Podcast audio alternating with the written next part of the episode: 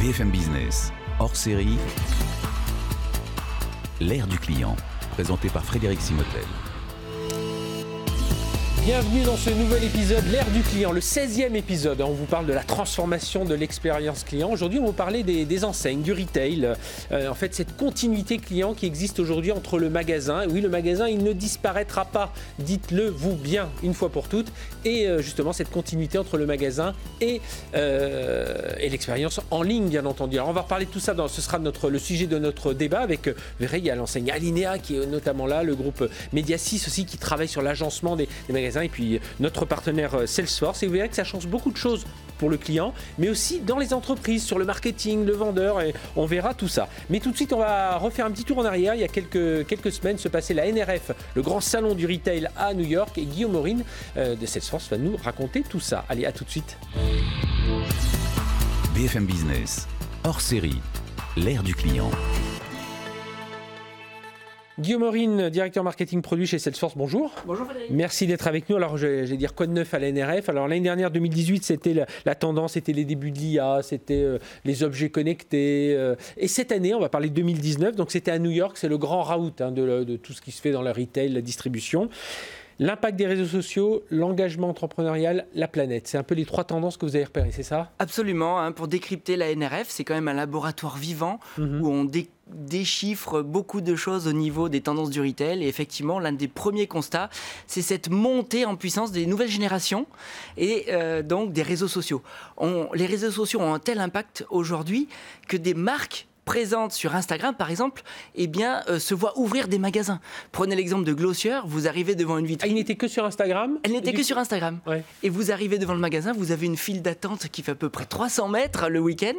Euh, et vous avez plein d'exemples comme ça. Oui. Mais avec que des millennials ou euh, un peu. ah non, bah, du coup, toute la famille. Mais c'est souvent les jeunes qui tirent leurs parents. C'est souvent une expérience qu'ils viennent leur faire vivre. Donc, une devanture complètement floutée avec juste la marque Glossier. Et quand vous rentrez dans le magasin, tout est fait pour de la théâtralisation pour que vous puissiez prendre des photos avec votre mascara euh, dans, un, dans un endroit sur Instagram, euh, que vous puissiez publier sur. Oui, d'ailleurs, on, on, rentre dans le magasin, mais on se retrouve quand même un peu dans Instagram. Euh, ah, tout à fait. Et les produits n'ont plus de packaging, vous avez juste une manière de les tester et ils sont tous monomarques. Et mhm. vous pouvez vous-même influencer et créer des nouveaux produits par vous-même juste. Donc les acteurs des réseaux sociaux qui se retrouvent aujourd'hui avec leur boutique. Absolument. Bah, quand on dit que le magasin physique ne, ne disparaîtra pas. Autre sujet qui vous a marqué à cette NRF qui, donc, qui se déroulait à New York, c'est l'engagement entrepreneurial. C'est-à-dire les marques aujourd'hui poussent tout le monde, les femmes, la diversité, euh, les jeunes euh, ou les plus vieux à entreprendre. Voilà, tout à fait. Les marques qui réussissent aujourd'hui se sentent investies d'une mission pourquoi est-ce que je dois acheter tel produit? Vous prenez l'exemple d'Everlane, euh, c'est un peu le Apple du textile. Vous mhm. avez des produits simples, des pulls, des pantalons euh, noirs et blancs, un peu comme l'iPhone il y a 10 ans.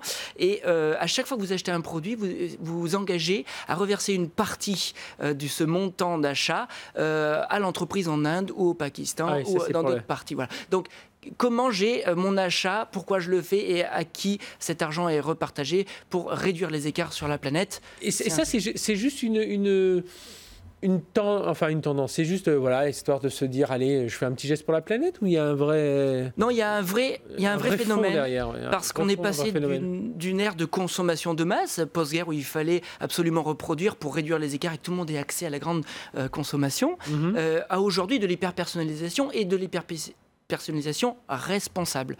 On essaye de savoir dans quel but on va faire un achat et quel est cet impact sur la planète et sur mon environnement, évidemment sur cette euh, et, là, vous parlez d'une marque très très précise, mais est-ce que on voit les grandes marques qui commencent à adopter, à suivre euh, euh, derrière ce, ce, type de on l'a déjà vu, on sait que souvent on entend des certaines marques dire bon nous rien n'est fabriqué par des enfants, rien n'est fabriqué dans telle dans telle région, on reverse, on a replanté des arbres, mais on commence à le voir, mais on le voit plus sur une partie entre entrepreneuriale des associations. Prenez l'exemple de Bulletin. Mhm. C'est une femme qui a lancé euh, tout un, mouvement autour de euh, je promeus l'entrepreneuriat féminin euh, et donc je mets en musique dans un magasin un lieu d'exposition de plein de petits auto-entrepreneurs féminins pour pouvoir acheter. Quand j'achète, je bénéficie à toute la communauté féminine et à toute la, marque autour de, ces produits. Alors Guillaume, on, a parlé de ces tendances NRF. revenons un peu chez nous, en France. Il y a une étude, tiens, Fox, c'est la société Fox Intelligence qui mesure l'activité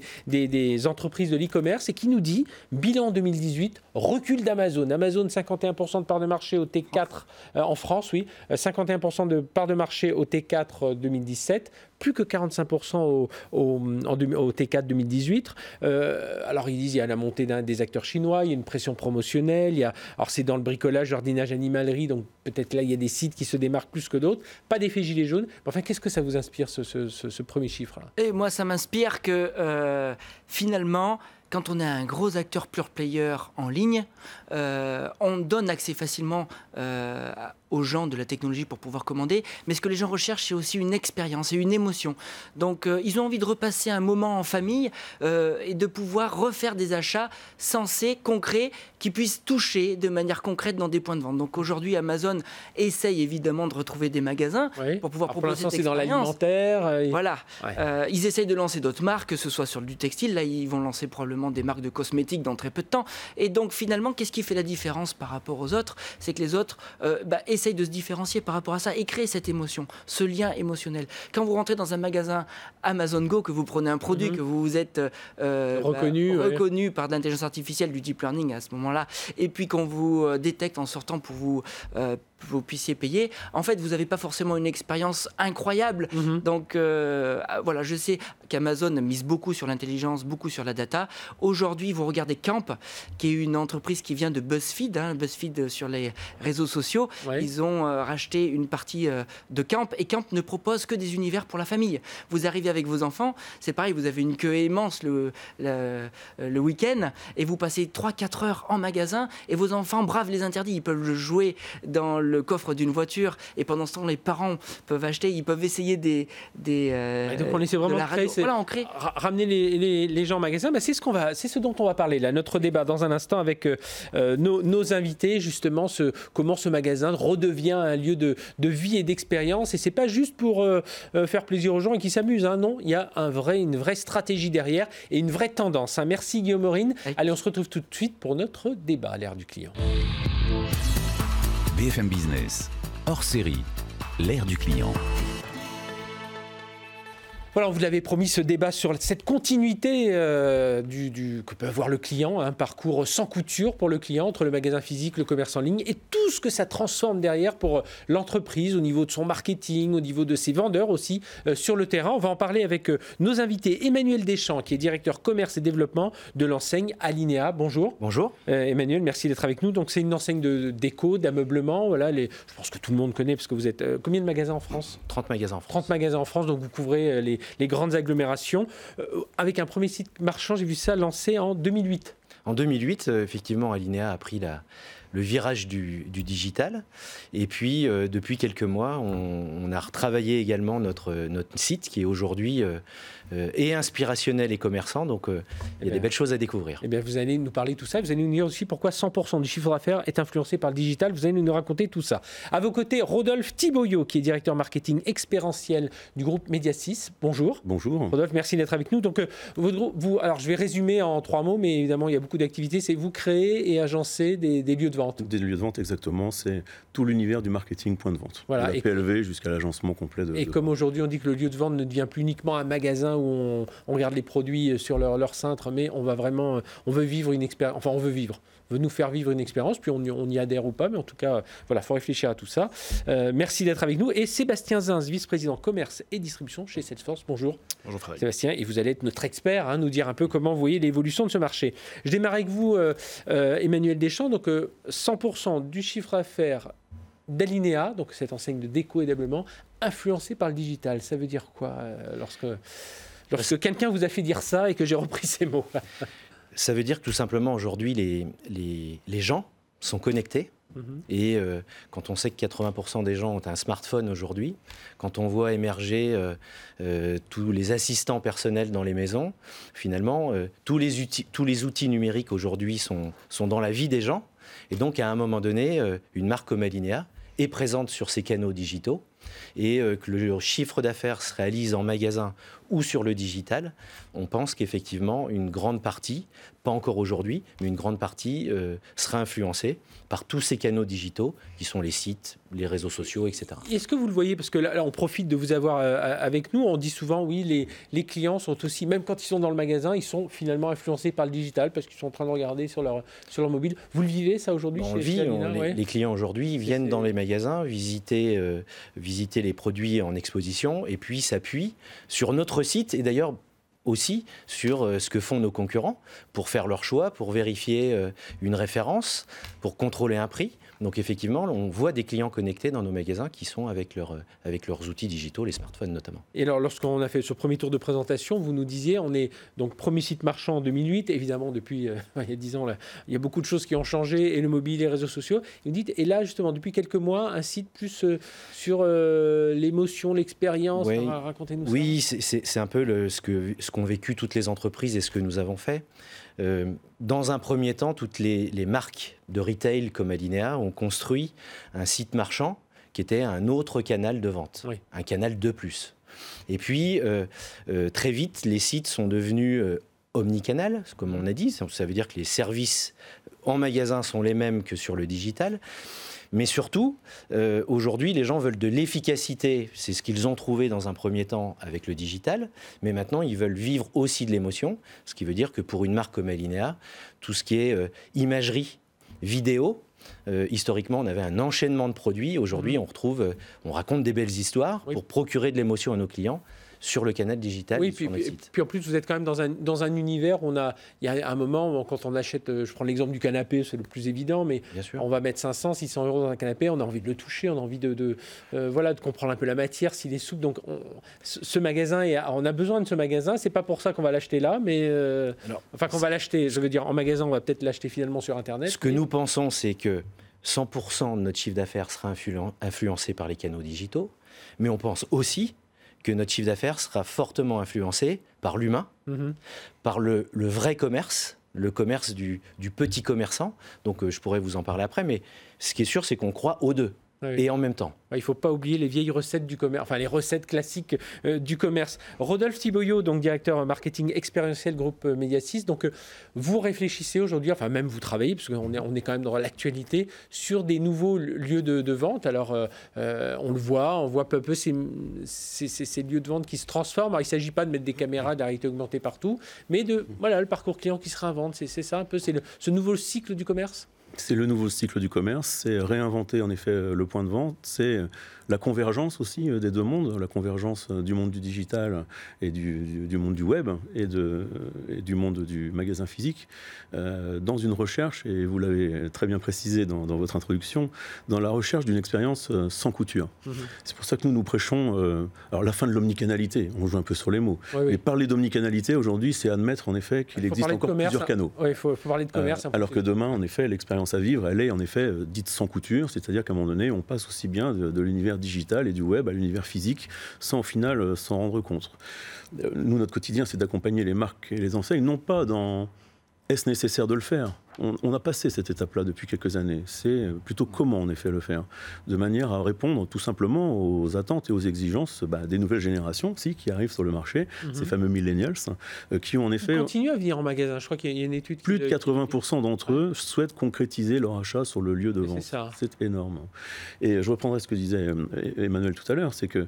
Euh, ils souhaitent en effet concrétiser leur achat sur le lieu de vente, mais il y a un certain nombre à la fois de raisons et un certain nombre de prérequis pour qu'ils puissent toujours venir sur le point de vente. On a affaire à des générations et à des consommateurs de plus en plus experts ils ont le loisir de se documenter, de se surdocumenter euh, dans des produits, quitte à se documenter d'ailleurs dans des produits dont les usages ne leur correspondent pas. Mhm. Donc il y a cette nécessité de venir à un moment donné être conforté dans, ce choix, dans son choix in-store, euh, en point de vente.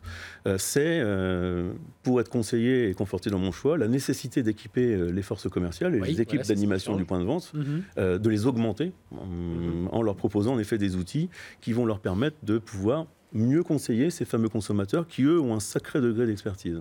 Sébastien Zins de Salesforce, c'est là où on voit ce lien entre. Euh, bah, avant, on avait le marketing qui voilà, imaginait un peu de mm. comment adresser le client, et puis les forces commerciales derrière qui, qui, vendaient, euh, qui, qui, couraient après ce client. Et aujourd'hui, on voit cette influence. C'est une étude, hein, c'est euh, alors c'est la cinquième édition du State of Marketing de 2018 qui le dit. le parcours client est devenu la préoccupation de 56% des, des, des, marketeurs hein, qui se veulent les plus performants. Et ce lien, le marketing joue ce, ce, joint entre les forces commerciales, le marketing, la mm. prévente, l'avant-vente, tout ça C'est la colle. C'est la colle entre, entre tout ça. Pourquoi? Alors, je, citerai aussi une autre étude qui est euh, State of Consommateur, parce qu'on regarde, mm-hmm. on écoute aussi le consommateur, qui dit que 67% des consommateurs aujourd'hui se déclarent intéressés ou influencés dans leur choix par l'expérience que la marque va leur faire vivre. Donc forcément, le marketing n'a plus le choix. Si on veut euh, faire vivre une expérience différenciante, si on considère que l'expérience que l'on délivre à notre, à notre client en physique, en digital est différenciante, alors on doit avoir cette orchestration générale. effectivement, c'est le marketing qui va guider, qui va structurer toute l'orchestration qu'on va donner avec en sous-jacent, bien évidemment, une technologie qui est présente, qui est présente à la fois en e-commerce et dans les structures online, bien entendu, mais qu'on voit de plus en plus présente dans euh, le physique. Et on, doit assurer cette continuité. On doit retrouver effectivement les, mêmes éléments, les mêmes informations, les mêmes données de nos clients et être capable de fournir euh, cette continuité expérientielle. Et tout ça, et on le disait tout à l'heure, avec une humanisation. Et ça, je mhm. pense que c'est la, grande leçon, si on prenait une, expérience euh, rugbystique, c'est un peu un retour aux, fondamentaux on doit incarner la marque. Humain et Exactement. On doit incarner la marque en physique. C'est bien là où on va trouver une relation humaine. Et je pense que c'est quand même une bonne nouvelle de dire que même les pure players e-commerce aujourd'hui viennent dans le physique. Alors, pas forcément pour vendre, mhm. d'ailleurs, c'est ça aussi où le physique doit évoluer, c'est-à-dire qu'il y aura de la transaction ou pas, mais pour faire vivre cette expérience et pour euh, théâtraliser, comme on l'évoquait tout à l'heure, l'expérience à la marque. Et ça, c'est quelque chose qu'on voit de plus en plus euh, apparaître dans la façon de concevoir les magasins, dans la façon de concevoir les parcours dans les magasins, donc, et ce qui nécessite aussi un accompagnement des populations au sein de ces magasins, c'est comment je conçois des parcours, une expérience, une émotion que je vais faire vivre qui incarne effectivement les valeurs de ma marque. Rodolphe c'est exactement ça, en fait, le, parcours in-store au final. Et, nous, on dit comment demain pourra-t-on proposer de naviguer au final en point de vente, comme on le navigue aujourd'hui d'ailleurs sur un site internet, comment demain on pourra euh, scroller au final un point de vente, comment on pourra l'augmenter en termes mhm. En faisant apparaître de l'information avec profondeur. On est aussi face à une génération, euh, sans se centrer tout le temps sur les millénaires, mais ils nous poussent, nous aussi, euh, quinquagénaires. Ah bah, oui, oui bah, mais, on est en plein dedans, oui. Mais ils ont un sens de lecture, en effet, qui n'est pas le même en fait, que le mhm. nôtre. C'est très vertical et très en profondeur, en fait. Euh, nous, on fait partie de génération où euh, la communication était plutôt horizontale, où un magasin, il s'expand en effet Même on a connu ces deux séparations. On voyait, on allait soit sur Internet, soit en magasin, et on ne voyait pas les mêmes offres en plus. à l'époque. Et comme le disait euh, très, très justement Sébastien, c'est l'enrichissement de la connaissance client, la mhm. collecte de données en, site web, ça c'est quelque chose d'évident, mais comment demain pourra-t-on faire pour collecter là encore et enrichir la connaissance client in-store? Comment, comment construire en effet un, magasin euh, comme un site web Comment construire un magasin et comment l'organiser avec des sortes de templates? Comment on gère une, web app L'image est pas mal hein, de, le voir, de, le voir, de voir sous, un, cette, sous, cette, mm. cet autre prisme. Mm. Euh, Emmanuel Deschamps d'Alinea, euh, on, on, on vient de parler de la donnée, donc vous, vous digitalisez cette donnée, ça permet on l'a dit, plus de connaissances pour le vendeur. Ça permet euh, aussi, on enrichit l'expérience client, on permet au marketing de, d'être, euh, de mieux cibler ses, offres. C'est comme ça que ça se passe chez vous? Bah effectivement, on, a, on, récupère de la donnée. Euh, d'ailleurs, on mixe la donnée du digital et la donnée du physique pour proposer des solutions à nos clients qui sont tout simplement adaptées. Mmh et tout le débat que nous avons aujourd'hui, c'est finalement c'est comment on arrive à, à épouser les codes du digital dans, dans les points physiques. Et puis, dans le même temps, si on, puisqu'on parle du magasin, et puis, dans le même temps, euh, renforcer le rôle des vendeurs et euh, les fondamentaux du petit commerçant. Mhm. avec euh, les services et effectivement pour améliorer l'expérience. Qu'est-ce que vous appelez les... Alors on s'en doute un peu, mais enfin, précisez-nous un peu les fondamentaux du petit commerçant. Bah, les fondamentaux du petit commerçant, c'est des notions de service, c'est connaître son client et reconnaître son client. Mhm. Et je crois que toute, la, toute cette donnée permet à, nos vendeurs mhm. de connaître euh, des connaissances sur le, programme de fidélité, si le client euh, est fidèle à la marque ou pas, si c'est son premier achat ou euh, au contraire un achat qui, est déjà, qui a déjà été acheté plusieurs fois. Et puis ça permet donc de donner ces informations pour avoir une relation, une excellence relationnelle avec le client, authentique, donc ça, vous, vous, pensez chez Alinea, vous réussissez, alors grâce aux technologies, bah quand même, les technologies sont quand même euh, en socle, mais enfin, elles sont simplifiées dans, leurs usages, dans leur ergonomie, d'avoir une vision du client euh, avant, pendant, après l'achat. Enfin, après l'achat, on va dire, euh, oui, on l'avait. maintenant, on peut même l'avoir avant, pendant et... En tout cas, on essaye. Ce qui est sûr, c'est qu'avant, c'est beaucoup de choses. Mhm. On peut effectivement générer du trafic dans nos magasins avec cette donnée. Pendant, c'est, je crois, un, des enjeux qu'on va avoir dans les, dans les prochains mois. Euh, au-delà de donner de l'information, c'est comment le vendeur devient connecté, mais pas connecté à des outils, mhm. c'est connecté à ses clients. Et je pense que dans la personnalisation, puisqu'on est quand même dans une, une phase de personnalisation de la relation, je crois que le vendeur est complètement capable de communiquer avec un client qui va bientôt venir le voir, et communiquer aussi lui-même après l'achat. Et je crois que le, service client, qui est un élément de, lien après l'achat avec le client, ne sera pas suffisant. Et que la personnalisation passera aussi avec le vendeur connecté. On, en parle, hein. on a fait un des épisodes, si vous repartez dans nos replays de l'ère du client, on a parlé de ce service client qui, se transforme, hein, Sébastien Zins. Oui, aujourd'hui, on, on, sent, en plus de la personnalisation, une vraie volonté de proximité. C'est-à-dire que on voit bien que les grandes enseignes de la grande distribution qui ont bâti des hypermarchés reviennent au cœur de ville. On réinvestit ce cœur de ville pour se rapprocher du client. Alors, tout en lui donnant de la flexibilité. Mhm. Hein, le, drive piéton, par exemple, est un exemple de ça. Collect, le weekend collect, etc. Donc, on est effectivement dans une personnalisation et dans une notion de proximité où les enseignes doivent aussi être capables de donner de la responsabilisation quelque part aux, gens des magasins pour créer ce lien-là. Et encore une fois, on en revient sur la même problématique. Comment je suis capable d'aller dans l'e-commerce, d'avoir cette vision digitalisée tout en gardant et en incarnant les, incarnant les valeurs de ma marque et donc en créant un lien personnel et dans une société euh, qui se déshumanise de plus en plus, qui se digitalise, euh, créer ce, recréer ce lien personnel, ce lien de proximité. Et donc, effectivement, pourquoi pas aller confier à des populations dans les magasins des, responsabilités de service client, d'accompagnement, de marketing. On voit aussi des liens proches qui se créent, de marketing direct en, en magasin, mais tout ça orchestré Mhm. dans une vision globale. Et c'est là où la technologie, effectivement, doit être présente dans à tous les points de contact. Ils le disent hein, dans l'étude State of Marketing euh, Salesforce, 80% des clients pensent que l'expérience d'une marque, d'une entreprise est aussi importante que ses produits et services. Hein. Donc on voit maintenant, on n'est plus attaché au seul, seul produit, mais tout ce qu'il peut y avoir autour. Oh. Exactement. Juste, j'ajouterai un petit point. Il y a quand même un sujet qui est quand même extrêmement important, qui permet de valoriser cette donnée client, qui est l'intelligence artificielle. C'est-à-dire que sans l'intelligence artificielle, et aujourd'hui je crois que c'est 31% des marketeurs qui, décident, qui, qui déclarent utiliser mhm. l'intelligence artificielle, doit être nécessaire pour pouvoir, par exemple, donner le meilleur produit, euh, la meilleure promotion à un instant T quel que soit le canal, encore une fois. Donc là, cette intelligence artificielle. Accompagner avec ces, ces datas et pour les, avoir ça rapidement. Exactement, accompagner la, data dans, tous les points de contact avec la marque. Rodolphe Tiboyot de Groupe Et, oui, pour abonder dans ce sens, le, consommateur aujourd'hui, clairement, est prêt, en effet, au profit d'une meilleure expérience à vivre in store, il est prêt, en effet, à abandonner une marque, une enseigne, euh, un produit dont il avait l'habitude, en effet, euh, euh, d'aller vers. moi, je voulais revenir tout à l'heure sur, pour refaire le lien avec la partie NRF. c'est une meilleure en effet, à New York sur euh, tout le, retail. Une meilleure en effet euh, proximité euh, des vendeurs, du conseiller de vente vis-à-vis du shopper, ça induit en effet de leur laisser plus de temps une store. Donc l'autre grand enjeu au final, ça reste l'automatisation du back office des, points de vente. C'était mhm. un des sujets abordés en effet à ce salon NRF, et c'est comment en effet faire en sorte que les produits soient plutôt acheminés automatiquement vers le vendeur et vers le shopper pour maintenir la compétence, maintenir la le, contact in-store et faire en sorte, en effet, que le conseil soit de plus en plus personnalisé. Changement, on parlait d'humain tout à l'heure avec Sébastien Zins, euh, évidemment, Emmanuel Deschamps, ça veut dire que les vendeurs, voilà, faut les accompagner à devenir davantage des conseillers, mais ça veut dire beaucoup de transformation, parce que euh, si on est, euh, bah, ils sont rémunérés à la vente aussi, donc il faut, faut trouver aussi dans l'organisation, dans l'entreprise aussi autour de ça. Bon, chez nous, tous les salariés d'un magasin sont intéressés euh, à la performance, pas seulement les vendeurs. Mhm. Parce qu'on pense que l'expérience, elle n'est pas seulement au niveau des vendeurs. Euh, oui, ça demande de l'accompagnement euh, sur les outils. comment utiliser cette donnée?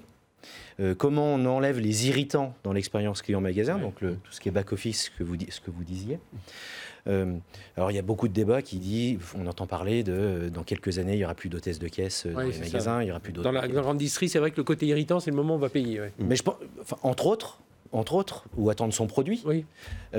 Bah, je, pense qu'il y a des nouveaux métiers qui vont se créer dans les magasins et que le rôle du vendeur redevient fondamental, effectivement, puisque le magasin se réinvente, puisqu'il n'est plus indispensable. Mhm. Maintenant que le client a le choix entre le digital et le magasin. Donc toutes les marques qui travaillent euh, sur euh, leur magasin doivent se réinventer. Et le vendeur est beaucoup plus un représentant aujourd'hui de sa marque plus que quelqu'un qui fait une, une, facture, un acte d'achat.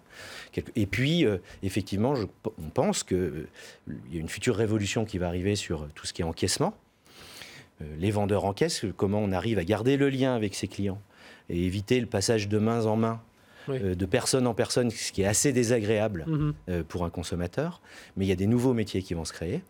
des personal shoppers, Hein, on prend rendez-vous avec quelqu'un et on, nous accompagne dans tout mon parcours de course magasin. Et puis, euh, nous, on vient de mettre en place euh, des welcomers. Donc, on, amplifie euh, la relation client. Et puis, je crois, on, a aussi des équipes dans nos magasins, des community managers. On certains animent ça au niveau national et en local. On se retrouve, comme dit Rodolphe on se retrouve sur le, un dernier mot, Sébastien Zins, on va conclure là-dessus. Oui, juste, en fait, c'est important ce que, ce que s'explique Emmanuel. Ce que l'on voit, c'est que finalement, les codes du luxe qui ont été euh, abordés. Mhm. Oui, les personnels shoppers, on l'a connu Exactement, sont en train de, finalement d'envahir l'espace du retail en général. On voit un Berluti qui, depuis très, long, depuis très longtemps, a mis en place ses applications, ses solutions avec les process qui vont bien pour accueillir ses clients mhm. avec euh, les moyens qui vont bien. Et on, voit que ces méthodes-là, ces process-là qui fonctionnent, bah, sont en train adapté évidemment, d'envahir tout le, tout le monde du retail, et c'est plutôt une bonne nouvelle. Bien messieurs, merci d'avoir été avec nous, euh, Emmanuel Deschamps d'Alinéa, Rodolphe Thiboyot du groupe Media 6, Media 6 on va dire en anglais Media 6, allez on le reste en français, et Sébastien Sainz de Salesforce. Voilà, notre émission se termine, on se retrouve très bientôt pour un nouvel épisode de l'ère du client, vous voyez on aborde tous ces... C'est le 16e, hein, donc vous pouvez repartir en replay pour voir tout l'ensemble de ces épisodes. Merci messieurs, excellente journée sur BFM Business. BFM Business hors série, l'ère du client.